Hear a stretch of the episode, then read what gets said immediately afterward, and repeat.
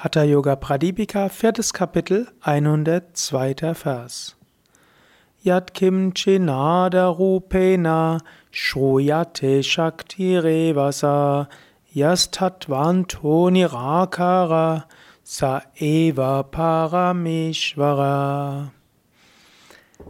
Was auch immer in diesem Zustand der Nada-Meditation gehört werden mag, es ist immer die Kraft der Shakti.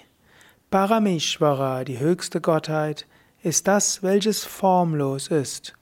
Es ist der Endzustand der Tattvas, aus dem alles hervorgegangen ist. Ja, hallo und herzlich willkommen zu den Yoga Vidya täglichen Inspirationen zum Hatha Yoga Pradipika Podcast. Jeden Tag spreche ich eine Hörsendung, jeden Tag bekommst du eine kleine Anregung, eine kleine Inspiration für den Tag. Die letzten Male hat, habe ich gesprochen über die Nada-Meditation, über spirituelle Erfahrungen. Ja, Svatmarama hat auch empfohlen, ja, begib dich in Bewusstseinszustände, in denen du verbunden bist.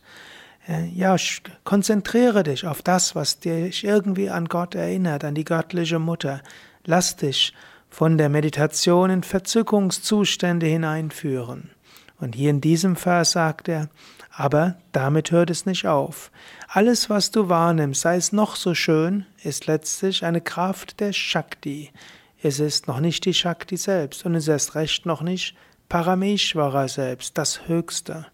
Daher Meditiere so, dass du von Liebe erfüllt bist. Meditiere so, dass du von Freude erfüllt bist. Lass dich von der Meditation in höhere Bewusstseinsebenen hineinführen.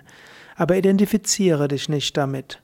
Gehe zu dem, was formlos ist, zu dem, aus dem alles hervorgegangen ist, zu dem, zu dem auch alles wieder zurückkehren wird.